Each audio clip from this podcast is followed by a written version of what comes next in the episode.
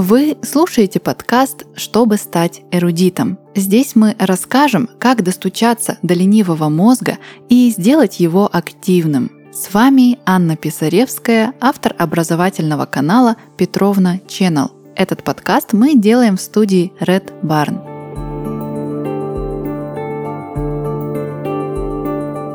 Сегодня мы поговорим о том, как учиться, если ты уже взрослый. 21 век – время, когда мы приходим к осознанию очень важной вещи, что нельзя всю жизнь работать в одной профессии и заниматься одним единственным делом.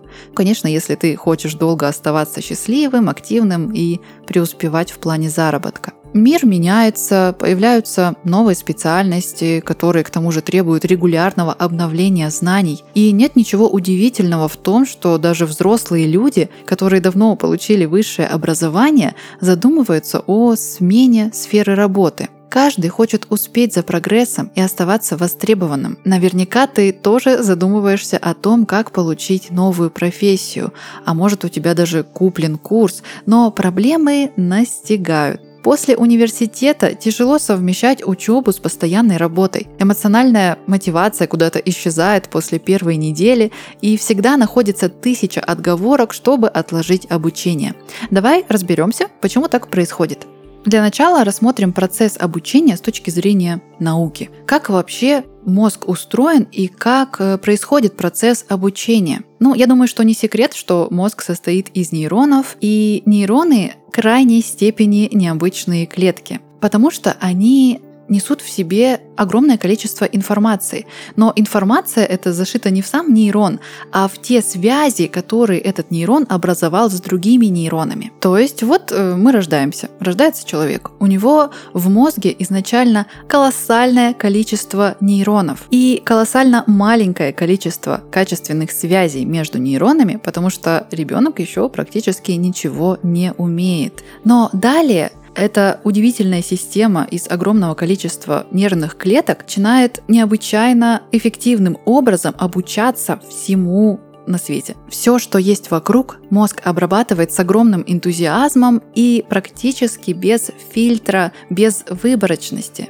Поэтому уже через полтора-два года в мозге ребенка образуется достаточно большое количество нейронных связей, но они еще недостаточно эффективные, потому что образуются хаотично и как попало. Но именно эта способность дает нам возможность обучаться в очень короткие сроки и приобретать очень значимые навыки в возрасте, когда мы вообще себя не осознаем. Например, маленький ребенок учится ходить, учится говорить, не обладая вообще никаким языком, не владея вообще речевым аппаратом, все это происходит буквально за несколько первых лет.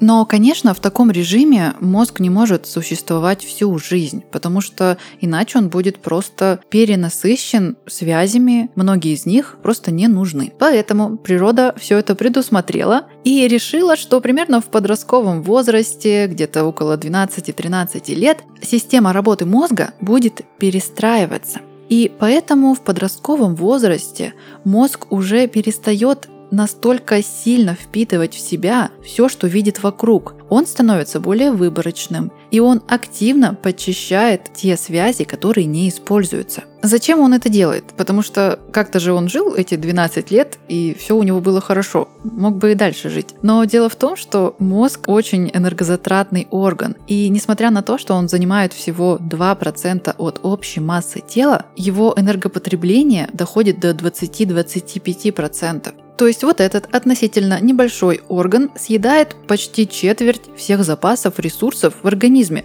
Весьма прожорливый товарищ. И, конечно, ему нужно оптимизировать свою работу, иначе жить просто будет тяжеловато. Но, несмотря на хаотичность образования нейронных связей, первые годы жизни ребенка на самом деле очень важны с точки зрения того, каким человек будет потом всю жизнь, а точнее, каким будет его мировоззрение – и здесь, пожалуй, будет уместно вспомнить один эксперимент. А, два исследователя, Блэкмор и Купер, в 70-х годах проводили опыты с котятами. большую часть времени они держали их в темноте и на некоторое количество часов в день сажали в освещенный цилиндр, где котята получали не совсем обычную картину мира. Одна группа котят в течение нескольких месяцев видела только горизонтальные полосы, а другая только вертикальные. И кажется, что ничего особенного в этом нет. Ну, полосы да полосы. Но, к сожалению, это кардинальным образом повлияло на восприятие мира котятами. Те котята, которые видели только горизонтальные полосы, не могли видеть вертикальные, они их просто не распознавали.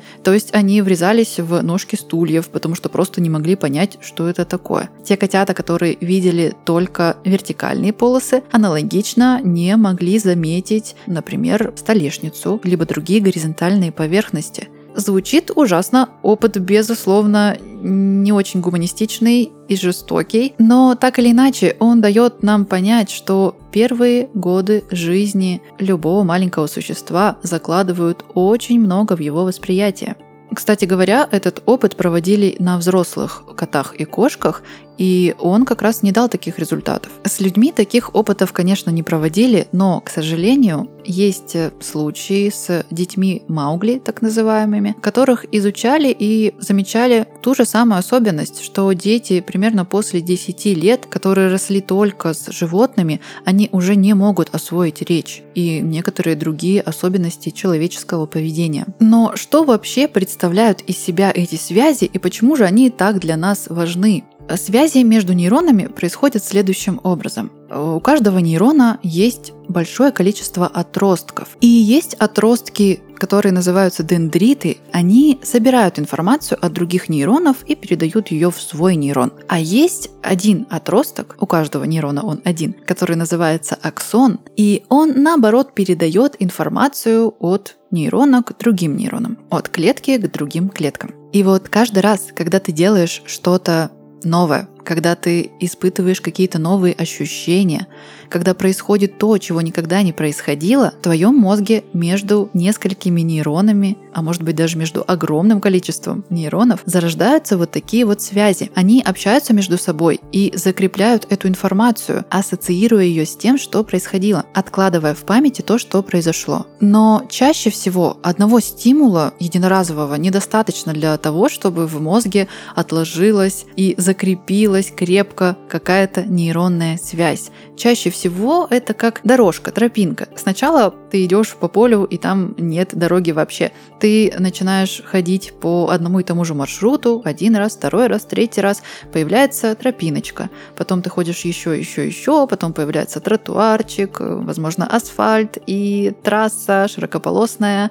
В конечном итоге, если очень-очень много, ходить по одним и тем же нейронным связям. Но, как мы уже выяснили, в детстве этот процесс обучения происходит довольно легко и естественно, потому что мозг заточен на то, чтобы это происходило так. А когда мы становимся взрослыми, здесь требуется уже гораздо больше усилия. Что же в таком случае делать и как избежать вечной прокрастинации? Я думаю, что нужно поменять подход к своему обучению. Для начала стоит запомнить базовое правило – Взрослый человек хорошо усваивает либо то, что связано с сильными эмоциями, либо то, что повторяется много раз. На этом и можно построить свой подход к учебе. Я думаю, если спросить большое количество взрослых людей, которые недавно научились чему-то, то большинство из них скажут, что они научились тому, что пригождается им в реальной жизни, в основном в профессиональной деятельности. И это абсолютно не случайно. Мозг не станет запоминать то, что просто есть.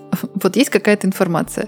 Э, она пробежала, создала нейронную связь единожды. И далее, чтобы к ней вернуться, мозгу нужна же какая-то мотивация, какое-то основание. Зачем он будет тратить энергию на вот этот вот кусочек нейронных связей, если у него есть много других важных дел, на которые у него есть много других важных оснований? Согласись, вполне логично. Поэтому может так оказаться, что ты покупаешь какой-то онлайн-курс в полной уверенности, что ты хочешь, допустим, допустим, изучить какой-нибудь графический редактор. Ты даже смотришь эти видео и даже, может быть, делаешь домашние задания, но буквально через некоторое время, допустим, через месяц, в твоей голове не остается вообще ничего из того, что ты там смотрел. Максимум можно запомнить, что, ну да, я там изучал вот такое. Гораздо эффективнее будет в данном случае придумать себе конкретную задачу, что именно ты хочешь в этом графическом редакторе сделать. Я неспроста привела именно этот пример, потому что это мой личный пример. Однажды я училась как раз-таки работать в графическом редакторе, и первые мои попытки были построены на том, что я просто хочу, мне интересно, что там за инструменты, чтобы я умела, и чтобы куда-нибудь устроиться на работу с этими знаниями. И, конечно, мое обучение не давало вообще никакого результата. Потом, когда я уже устроилась на работу, на которой мне частично потребовались знания графического редактора, только тогда я стала по видеоурокам изучать и впитывать как губка все, что там говорилось, и буквально за несколько месяцев освоила программу до нужного мне уровня. И в данном случае озадаченность выступает как та самая мотивация, которая дает мозгу повод запоминать и усваивать то, что он потребляет. И этот механизм особенно хорошо работает в случае с тестами на закрепление обучения. Объясню, что я имею в виду. Когда вы прочитали что-то, большая часть информации у вас через какое-то время сотрется. И это нормально. Примерно около 60% наша память очищает уже, по-моему, через 2 часа после прочитанного. Но если после изучения материала спрашивать себя о том, что я только что изучил, как мне это пригодится, что именно там было написано, и если все это еще попытаться пересказать кому-то, то тогда эффективность восприятия, эффективность усваивания информации увеличится в разы. Потому что мозг получает запрос, получает озадаченность тем, что есть какой-то стимул внутренний, что нам нужно что-то узнать, что-то вспомнить. И он начинает перебирать ту информацию, которая в нем отложилась недавно или давно. И найдя эту информацию по запросу, он начинает ценить ее больше. Поэтому во взрослом возрасте очень важно перед тем, как чему-то обучаться, для начала определить для себя, зачем ты это делаешь чем тебе это пригодится, в какой сфере своей жизни ты можешь это применять и как это может быть связано с другими людьми. Например, ты можешь приносить пользу не только в профессиональном плане, но и в плане досуговом, развлекательном, если научишься играть на гитаре. И это классный навык, он тебе даст возможность знакомиться с новыми людьми, возможно, покорять кого-то своим умением, музицировать и так далее. Как самураи защищали своих даймё и сюзеренов, так и программисты стоят на страже кода, благодаря которому работают приложения, открываются страницы сайтов и запускаются новые проекты. Стать самураем сейчас гораздо сложнее, чем когда-то в Японии, но стать востребованным IT-специалистом можно уже сегодня. Поможет в этом Kata Academy. Kata не просто обучает своих студентов, а готовит бойцов и востребованных Java и фронтенд специалистов за максимально короткий срок. Актуальный стек технологий, работа в команде, отличное знание теории, находчивость и умение учиться – те качества программиста, которым ты точно научишься у Kata Academy. А для большего погружения в самурайскую технику обучения мы зачитаем хоку – традиционное японское стихотворение.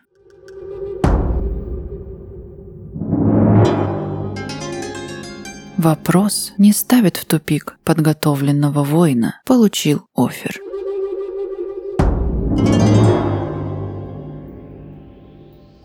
Если вы давно ищете способ поменять сферу деятельности и у вас есть интерес к программированию, то нужно только одно – мотивация поступить в Kata Academy, где каждый найдет себе занятие по силам и по душе – Школа создала модель обучения, которая дает возможность сменить специальность на востребованную, независимо от дохода и бэкграунда. Результат обучения может быть только один – трудоустройство в IT. Это гарантировано по договору, как и оплата за результат, то есть после старта на должности разработчика. Большие изменения не бывают простыми, но в Kata Academy знают, как найти первую работу IT. Ссылка в описании.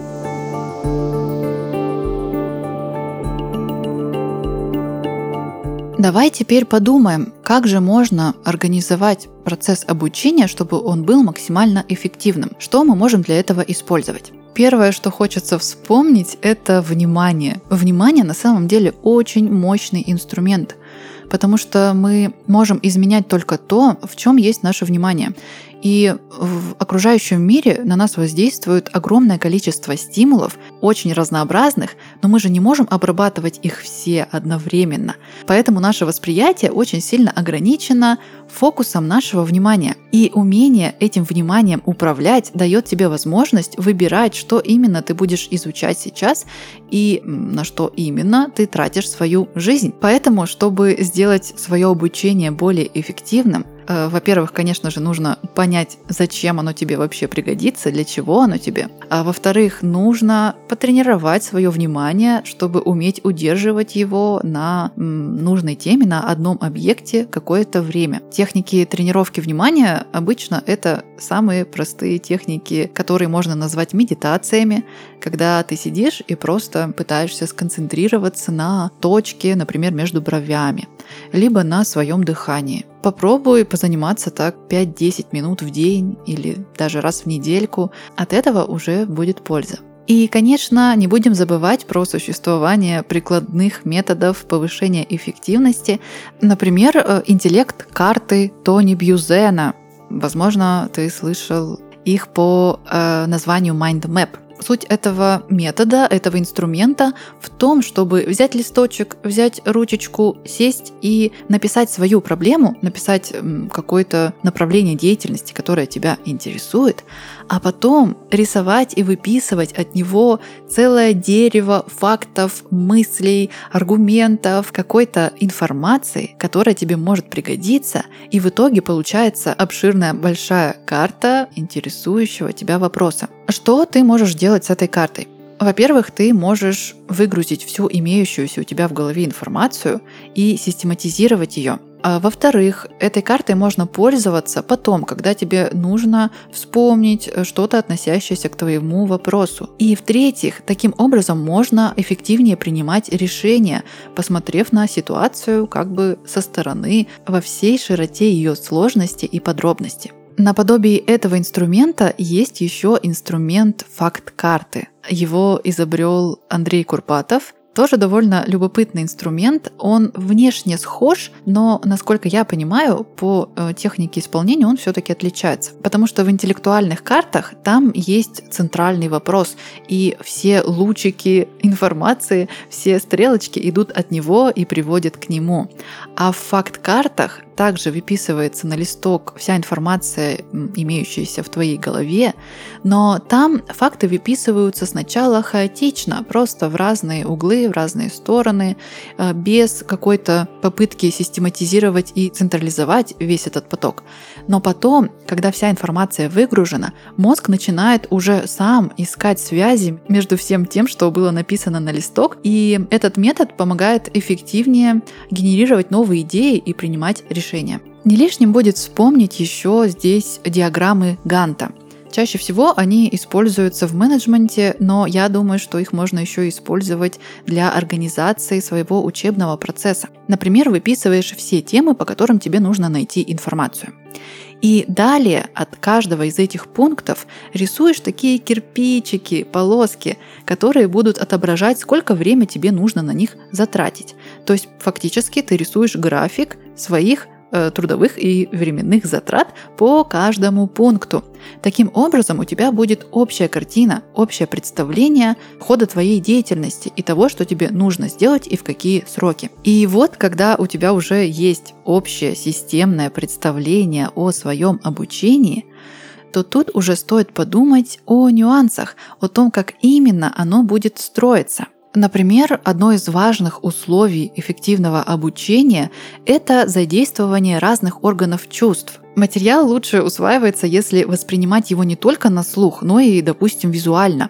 Плюс текст и плюс еще тактильные ощущения, если таковые есть. Ведь чем больше у мозга информации по одному вопросу, тем меньше у него ошибок восприятия. Например, изучение музыкальной теории будет гораздо комфортнее, если есть возможность не просто вот смотреть на листочек с нотами, а самому пощупать клавиши, послушать разные звуки, примеры их применения и так далее. Но во всем этом, вероятно, не будет толка, если обучение будет проходить нерегулярно. Поэтому еще один чрезвычайно важный навык для любого человека – это тайм-менеджмент. Вот как ты думаешь, как часто нужно заниматься, чтобы обучение было эффективным? Какое-то время назад я ходила на парные танцы. Занятия проходили обычно два раза в неделю, иногда три, иногда, может быть, даже побольше, если учитывать практику. И на эти занятия часто ходили люди уже в возрасте, занятые, с работой, с детьми и так далее. И времени у них было не так много. Поэтому самым частым вопросом моей преподавательницы был вопрос, а стоит ли мне ходить всего один раз в неделю? Будет ли от этого какой-то толк? На что моя преподавательница всегда неизменно отвечала, что ходить один раз в неделю в любом случае лучше, чем не ходить вообще. И в этом есть, на мой взгляд, великая истина. Заниматься хоть сколько-то, безусловно, полезнее, чем не заниматься вообще. Но нужно отдавать себе отчет, что прогресс в своем обучении не будет фееричным, не будет достаточно заметным, если заниматься редко и нерегулярно. Ведь, как мы уже знаем, мозг любит почищать те нейронные связи, которые не используются. И если вы однажды потанцевали, а потом забросили это дело на месяц, на два, а потом пришли снова потанцевать, то, скорее всего, нейронная связь не будет в этот раз закрепляться, она будет формироваться как будто заново. Насколько же часто тогда нужно организовывать себе обучение, насколько часто нужно учиться, если длинные перерывы снижают на нет всю эффективность обучения. Здесь я вынуждена привести тебя к некоторому парадоксу. Дело в том, что любая крайность в данном случае будет влиять плохо. И если учиться каждый день каждую свободную минутку своего времени, то от такого графика эффективности тоже будет не очень много. Потому что в человеческом организме многое подчинено такому циклу, что иногда нужно пополнять энергию, а иногда ее тратить. И то же самое с информацией. Невозможно круглосуточно, постоянно поглощать информацию из всех возможных источников и не давать мозгу время на его переработку. А для этой самой переработки у нас есть такая прекрасная функция, как сон. Да, сон нужен не только для того, чтобы просто физически отдохнуть. Во сне мозг на самом деле работает очень активно, потому что он разбирает все те завалы информации, огромного количества данных, которые мы собрали за последнее время. И мозгу нужно очень тщательно посмотреть, что из этого нам действительно нужно, что из этого нужно, но может быть не сейчас, и стоит отложить это куда-нибудь в дальний угол памяти, а что не нужно и можно почистить, чтобы оно тут место нам не занимало. Поэтому давай внесем в наш график обучения этот крайне важный пункт – здоровый, крепкий, продолжительный сон. И да, конечно, учиться каждую свободную минуту действительно не стоит, но при этом довольно удобно будет сформировать для себя привычку обучаться, встроив процесс обучения в какой-то свой уже существующий график. Что я имею в виду? Ну, допустим, у тебя есть какое-то повторяющееся ежедневное действие. Э, возьмем самое простое бытовое. Это с утра ты умываешься и чистишь зубы. Возможно ли после этого оставить для себя буквально 20 минут времени, чтобы прочитать что-нибудь из того, что тебе нужно изучить? Или другой пример. Каждый день ты едешь откуда-нибудь куда-нибудь в одно и то же время. Например, э, с работы домой, либо с учебы домой. И это время в дороге также можно использовать для обучения. В каждую такую поездку можно просматривать какой-нибудь недлинный обучающий ролик. Привязывая процесс обучения к какому-то уже существующему закрепленному регулярному действию, ты как бы даешь себе возможность не думать лишний раз о том, а нужно мне сейчас учиться или нет. Ты начинаешь входить в этот процесс на автомате. Ну и, конечно, не забывай чередовать отдых и работу учебу и усвоение информации. На этом все. Оставайтесь любознательными и не бойтесь учиться новому, сколько бы вам ни было лет. Слушайте наш подкаст, чтобы поближе познакомиться со своим удивительным мозгом. С вами была Анна Писаревская. Подписывайтесь, чтобы не пропустить новые выпуски. Пока!